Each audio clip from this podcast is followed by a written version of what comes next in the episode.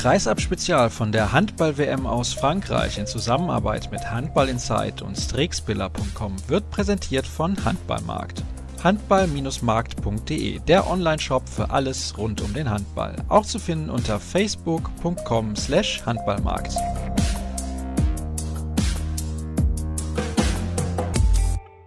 Es ist die letzte WM-Spezialsendung 2017. Schön, dass ihr wieder eingeschaltet habt hier bei Kreisab. Wir müssen natürlich sprechen über den insgesamt sechsten WM-Titel der Franzosen, über das Turnier allgemein, beziehungsweise vor allem natürlich das Finalwochenende. Und da standen eigentlich nur zwei Gäste zur Auswahl, die ich einladen konnte. Weil das aber terminlich sonst ein bisschen schwierig gewesen wäre, habe ich mir einen rausgesucht. Und das ist der Mann, der zusammen mit dem Kollegen Markus Götz das Finale kommentiert hat. Uwe Semrau. Hallo Uwe, grüß dich. Hallo, Servus. Ja, du bist gerade in London, hast du mir gesagt. Warum schwirrst du denn da wieder rum? Ich habe geschenkt bekommen eines der letzten Konzerte der Metal-Giganten und Oldies Black Sabbath. Und die spielen morgen in der O2 Arena. Und da gehen wir hin. Ja, da wünsche ich dir jetzt schon viel Spaß. Das ist natürlich eine Riesenveranstaltung. Aber wir wollen über eine andere Riesenveranstaltung sprechen. Lass uns erstmal kurz noch vorab über das Spiel um Platz 3 sprechen, bevor wir dann gleich aufs Finale eingehen. Da hat sich Slowenien nach einer sensationellen Aufholjagd dann noch gegen Kroatien durchgesetzt. Ich habe da eine Aussage des IHF-Präsidenten Hassan Mustafa, der sagt, wir bedauern es sehr, was da passiert ist mit dem Spielplan. Was sagst du denn dazu? Für mich ist das ein großer Skandal. Also das ist natürlich äh, totaler Unsinn. Das ist ja sehenden Auges passiert, dass da eine Mannschaft zweimal hintereinander spielen muss. Also wie man das machen kann, ist das ist furchtbar ungerecht gegenüber den Franzosen, die zwei Tage frei hatten und den Kroaten, die eben direkt am nächsten Tag spielen müssen. Ähm, darf man niemals so machen. Der Samstag muss frei bleiben, dann kann gar nichts passieren. Also ich hatte den Eindruck, auch hinterher haben die Spieler das schon noch ein bisschen gespürt, wobei sie alle gesagt haben, es war nicht der Grund für die Niederlage. Welchen Grund hast du gesehen, dass den Kroaten aber dann doch sprichwörtlich die Puste ausging hinten raus? Natürlich sagen das die Spieler und die versuchen ja wirklich alles rauszukitzeln in dieser Situation, aber unterschwellig hat das natürlich schon einen großen Einfluss darauf, was da passiert. Wenn sie frisch gewesen wären, hätten sie vielleicht schon mit zwölf Toren geführt und dann wäre für Slowenien gar nichts mehr drin gewesen. Also die Spieler selbst sind da, glaube ich, nicht objektiv und versuchen das so ein bisschen zu verdrängen, aber als neutraler Beobachter muss man einfach sagen, das war so ein großer Wettbewerbsvorteil für die Slowenen. Im Finale war es wieder anders. Da war ein Tag Pause für Norwegen, außerdem sind die relativ jung. Also da würde ich es jetzt nicht so sehen dass es ein großer Nachteil war, aber für das Spiel um den dritten Platz, immerhin die Vergabe der Bronzemedaille, war es schon ein großer Rucksack, den die Kroaten da aufziehen mussten. Mich hat sehr gefreut, gerade für Vitko Titschnik. Der hat 2004 in Slowenien schon mal eine Medaille gewonnen mit diesem kleinen Land. Ein ganz, ganz kleines Handballland, aber bringt immer herausragende Spieler raus und war toll zu sehen, wie die sich gefreut haben, auch nach dem Schlusspfiff. Ja, das finde ich auch. Und äh, lustigerweise hat ja der eine etwas jüngere Spieler Singesar vorher gesagt, ah, das ist jetzt zum ersten Mal so, dass wir um wirklich große Sachen mitspielen. Und also da gab es bestimmt noch mal eine Backpfeife von Witkau-Titschnik. Der hat sich nach 2004 erinnert und dieses großartige Halbfinale, als die Slowenier Kroatien damals auch ausgeschaltet haben auf dem Weg ins Endspiel gegen Deutschland.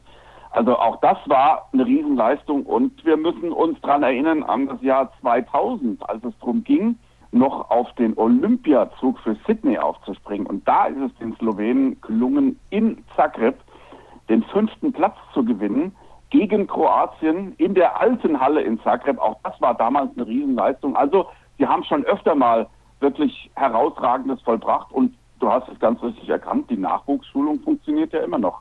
Deswegen sind ja so viele auch in der Bundesliga unterwegs. Aber anscheinend hauptsächlich für Linkshänder. Das ist ein bisschen kurios. ja, natürlich auch für Mittelleute, wenn man so will. Ne? Also gibt es ja auch den einen oder anderen, der da schon äh, gespielt hat und ist ja, ist ja ein super Vertreter seiner Zunft, ne? auch beim SC Magdeburg. Das kann man sagen. Und ich habe ihn auch hinterher sprechen können in der Mixzone. Die Töne gibt es dann hinterher von einigen Beteiligten, von Weltmeistern, Vize-Weltmeistern, Bronzemedaillengewinnern und mit Domogaj Dufniak habe ich auch noch gesprochen und der hat sich natürlich geäußert auch zu dieser Thematik, was den Spielplan angeht. So, Uwe, dann lass uns sprechen über das große Finale. Frankreich gegen Norwegen. In den ersten 25 Minuten habe ich gedacht, ach, wie herrlich.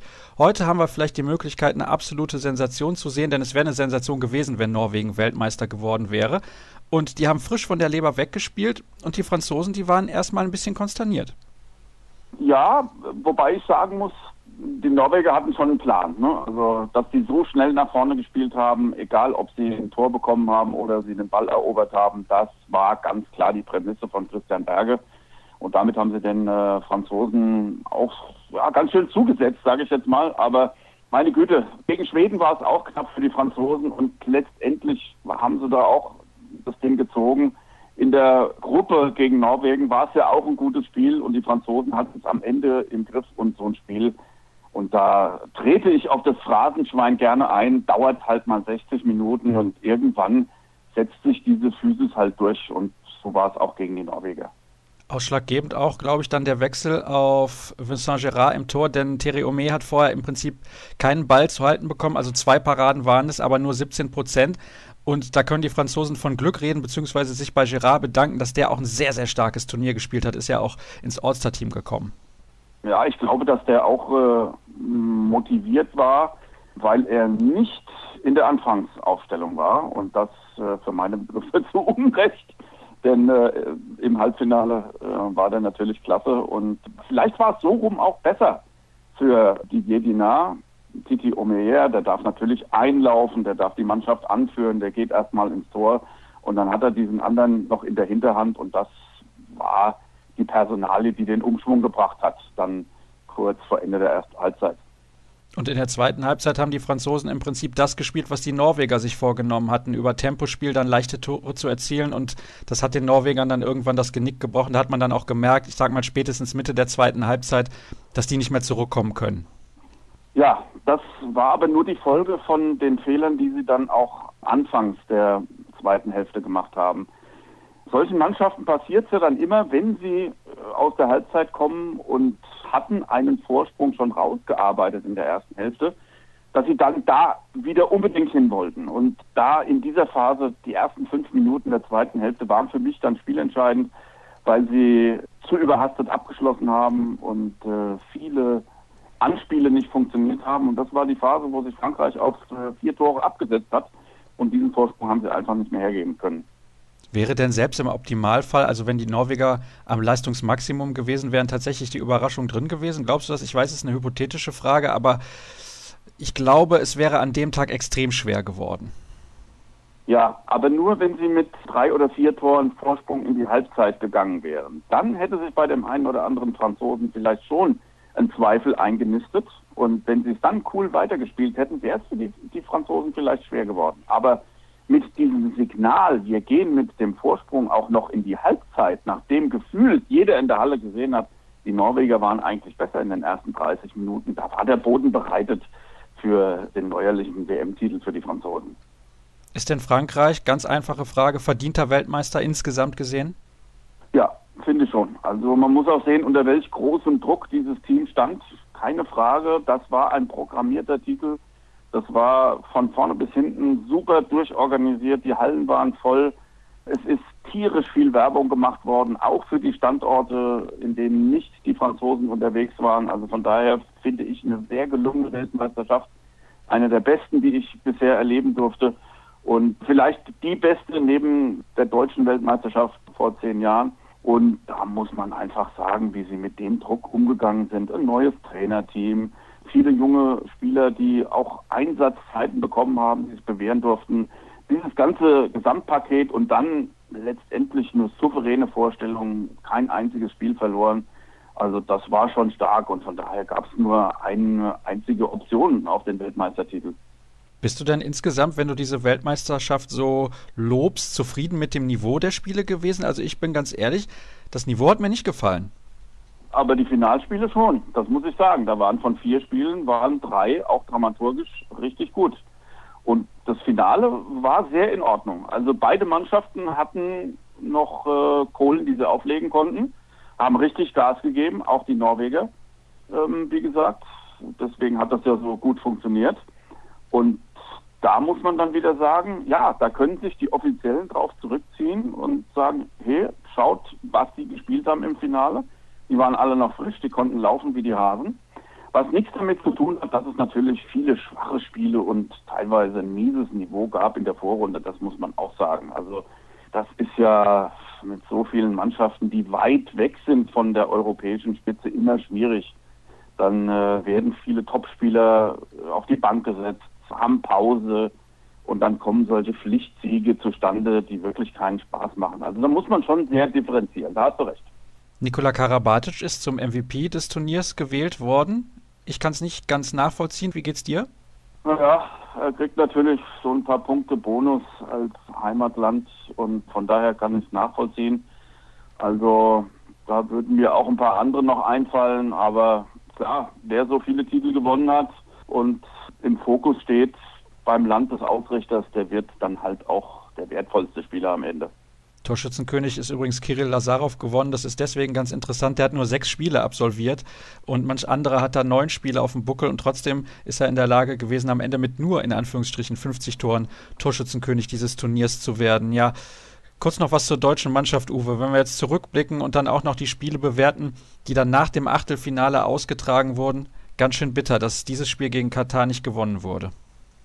Jo, also natürlich wären sie gegen Frankreich sehr unter Druck gewesen und am Ende wäre es vielleicht ein dritter oder vierter Platz gewesen, aber bis dahin hätten sie es natürlich locker schaffen können, gar keine Frage. Und ja, man muss einfach feststellen, die Spitze hinter Frankreich ist sehr, sehr ausgeglichen.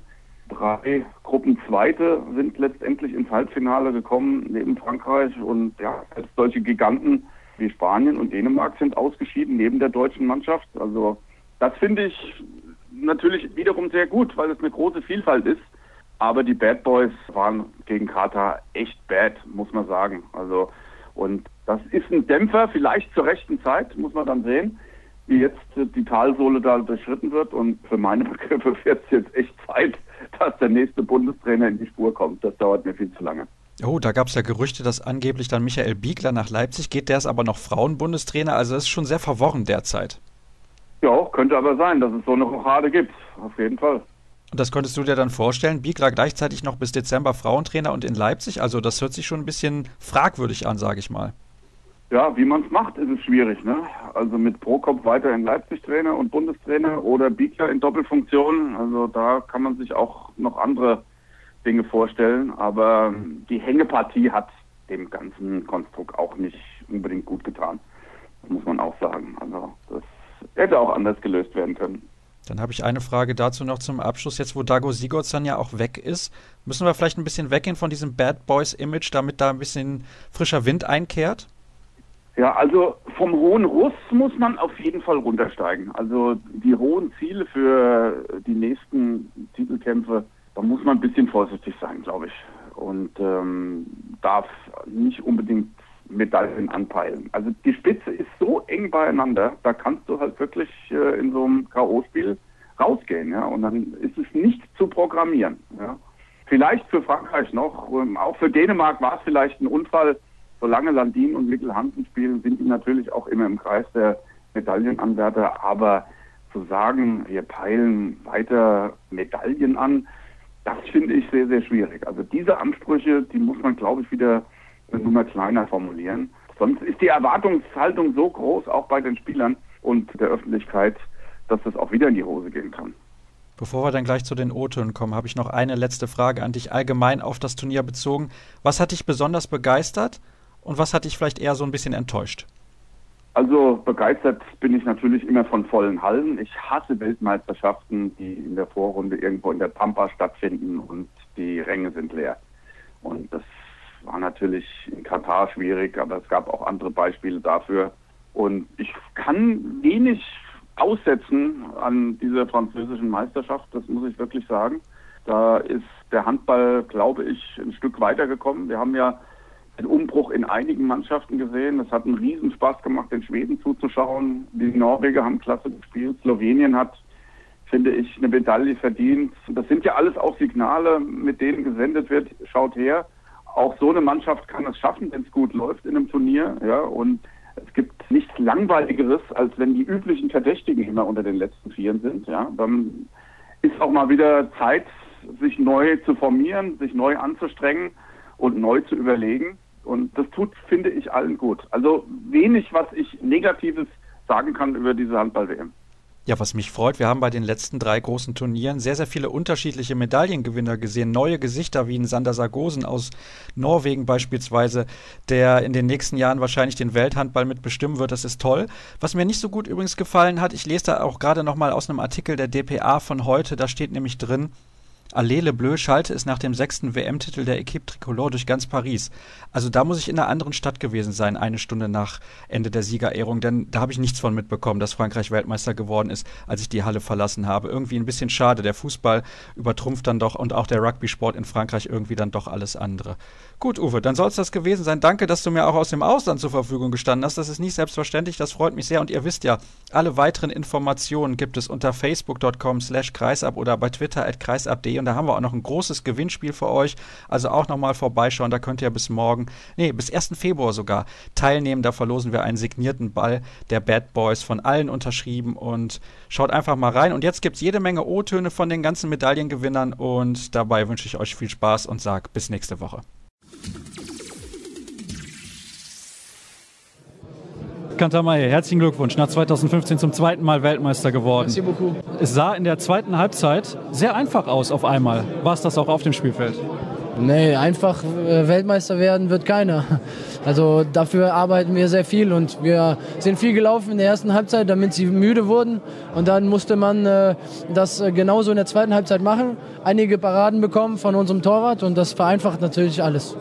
Wie viel Druck lastete auf euch vor diesem Spiel? Denn du hast am Anfang sieben Meter verworfen, was während des ganzen Turniers sehr sicher. Er wirkte ein bisschen nervös zu Beginn. Ja, also vielleicht äh, haben wir so, mussten wir uns adaptieren und mussten äh, uns erstmal eingewöhnen so an die ganze Situation. Ich denke, Norwegen äh, agierte mit ein bisschen mehr Selbstvertrauen oder mit ja, weniger, die haben den Kopf mehr ausgeschaltet als wir. Und dann äh, finde ich, haben wir es auch sehr gut gemacht, indem wir drei Tore wieder aufgeholt haben und dann mit einem Tor in die Pause gehen. Mental hatten wir da den Vorsprung. Was hat denn insgesamt während des ganzen Turniers den Ausschlag gegeben? Denn vorher war klar, ihr müsst das Ding eigentlich gewinnen. Ihr seid der große Favorit, auch wenn es natürlich andere gute Mannschaften gibt. Aber jeder hat eigentlich nur über Frankreich gesprochen. Ich wusste nicht, dass wir das gewinnen mussten. Das ist mir jetzt äh, ein bisschen fremd. Das darf man nicht so verallgemeinern, was wir heute geschafft haben. Unsere Stärke ist es, das nicht an die große Glocke zu hängen, dass wir natürlich bis zum Schluss gehen wollen. Wir machen das sehr intern, also intern ist es wichtig und was alles andere, was draußen und rumherum passiert, ist uns egal. Natürlich äh, sind die Erwartungen hoch gewesen, wir sind Titelverteidiger und spielen zu Hause, aber das darf man nicht einfach so verallgemeinern. Es ist trotzdem, also wenn du mal alles andere ausblendest, der beste Tag deiner sportlichen Karriere? Ja, einer der besten auf jeden Fall. Also mit den Olympischen Spielen und äh, meinem ersten WM-Titel in Katar. Also ja, einer der schönsten Handballtage, die ich bisher erlebt habe. Dann viel Spaß beim Feiern. Dankeschön. Danke.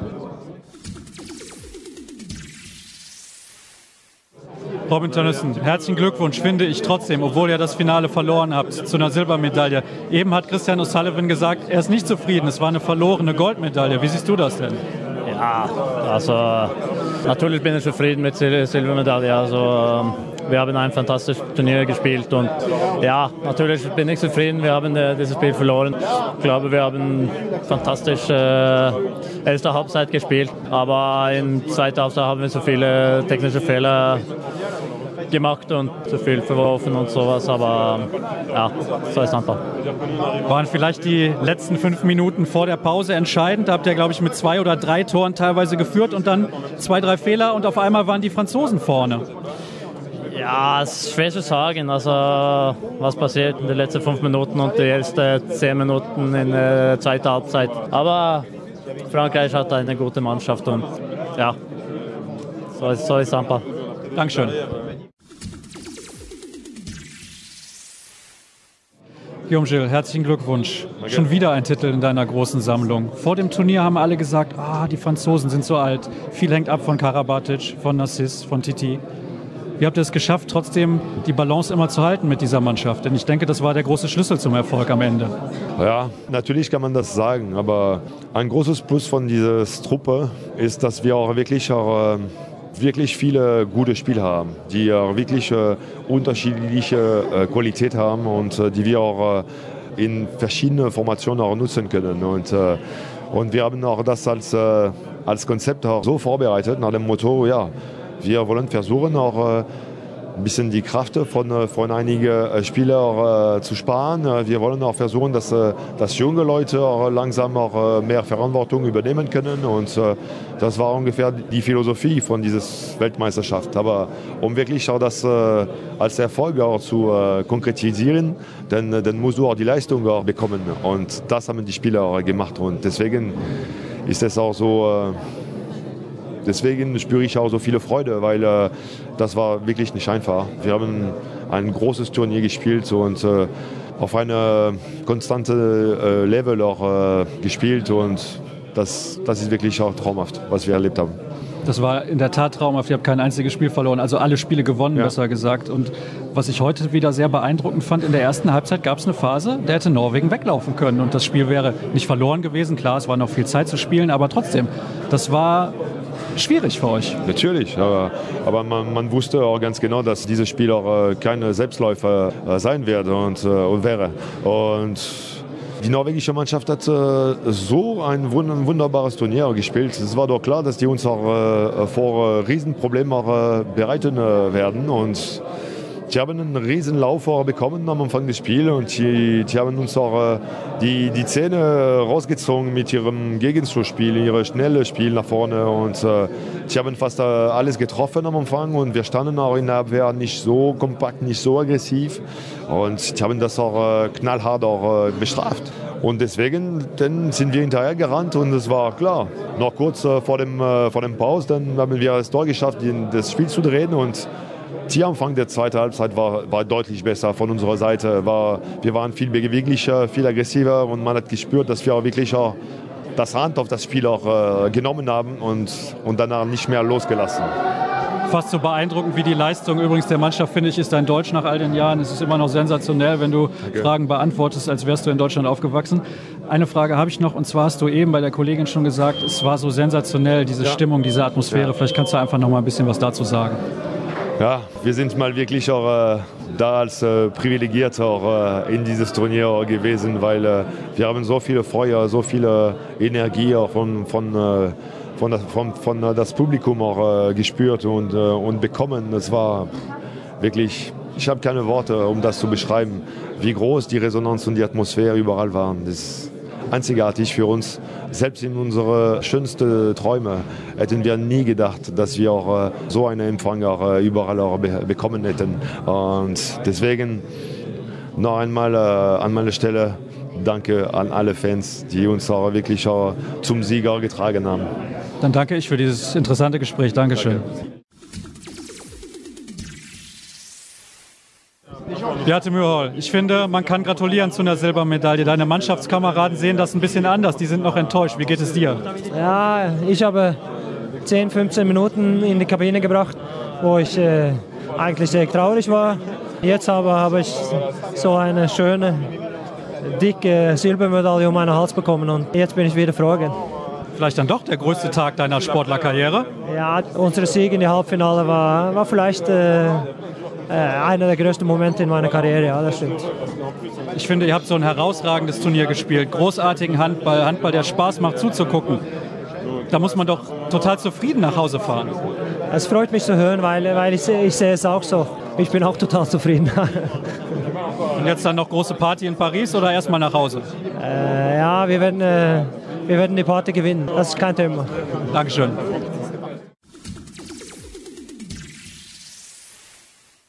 Marco Besjak, erstmal herzlichen Glückwunsch zur Bronzemedaille. Wie konnte das passieren? Ihr lagt hoch zurück und auf einmal habe ich gedacht, das kann nicht sein, was Slowenien da gerade macht. Ja, wir glauben ein bisschen, dass äh, wir können das ja, schaffen und äh, ja, äh, ich war schon acht Tore zurück hinter, aber wir glauben ein bisschen, äh, letzte zehn Minuten, wir, wir spielen wie verrückt und äh, äh, unser Abwehr war unglaublich gut, kompakt, äh, unser Torwart war er hat äh, drei, vier gute Parade und äh, wir spielen sehr, sehr schnell mit Gegenstoß äh, und äh, mit guter Zeitwelle. Und äh, ich denke, am Ende, ja, es verdient der Sieg, wenn äh, am Ende, ja, wenn es am Ende so, aber Kroatien war heute auch sehr, sehr gut.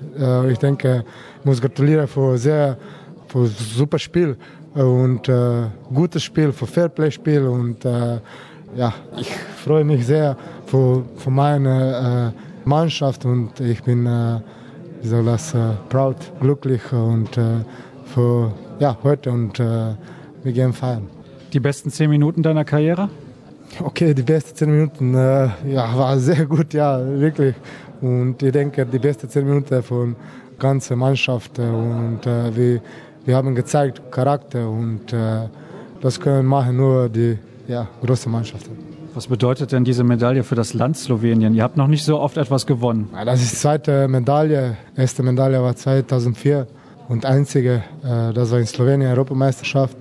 Und äh, das ist jetzt erste Medaille und ähm, ja, wir haben schon ein äh, paar Mal probiert. Äh, wir waren in Spanien im Halbfinale, aber dann äh, weit weg im Spiel für dritter Platz. Aber ja, jetzt wir haben ge gesagt vor dem Spiel, dass wir äh, unbedingt wollen diese äh, Medaille und ja, ich denke, ist äh, ganze La Land sehr glücklich und wir sind auch sehr glücklich.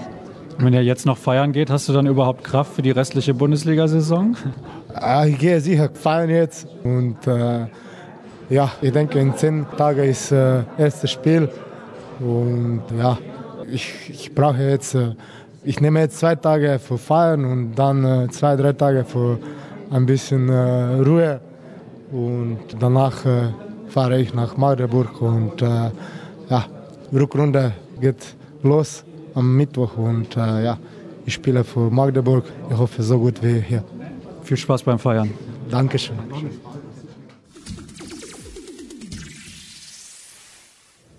Domaga Dufniak, eigentlich war ich mir sehr, sehr sicher, dass ich gratulieren würde zur Bronzemedaille, so nach 45 Minuten. Was ist dann passiert? Keine Ahnung. ja, wirklich, keine Ahnung. Äh, wir haben dann sehr schlecht gespielt in Angriff und Slowenien hat viele Tore durch Gegenstoß und äh, zweite Welle gemacht und ja, ich bin in Schock. Du trotzdem einigermaßen zufrieden mit dem Turnier? Vierter Platz vorher hättet ihr wahrscheinlich gesagt, das ist einigermaßen okay. Ja, ja, aber wenn man verliert so gestern im Halbfinale und heute, dann ich, ich weiß nicht, was kann ich sagen. Wir sind sehr traurig und sehr enttäuscht. Wir waren, ja, wir haben gute Hammer gespielt, aber leider nie genug. Weniger als 24 Stunden Pause, ist das ein Skandal aus deiner Sicht? Das ist eine große Katastrophe.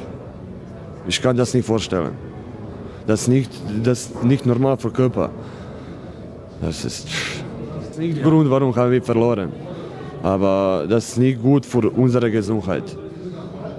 Vor allem, du bist ja auch mit dem Knie sowieso angeschlagen. Wie lange brauchst du jetzt Pause, bis du überhaupt wieder Handball spielen kannst? Ja, ich brauche jetzt zwei, drei Tage und dann ich, ich gehe nach Kiel und ja, wieder Vollgas. Dann dafür viel Erfolg. Dankeschön. President Vujovic, congratulations.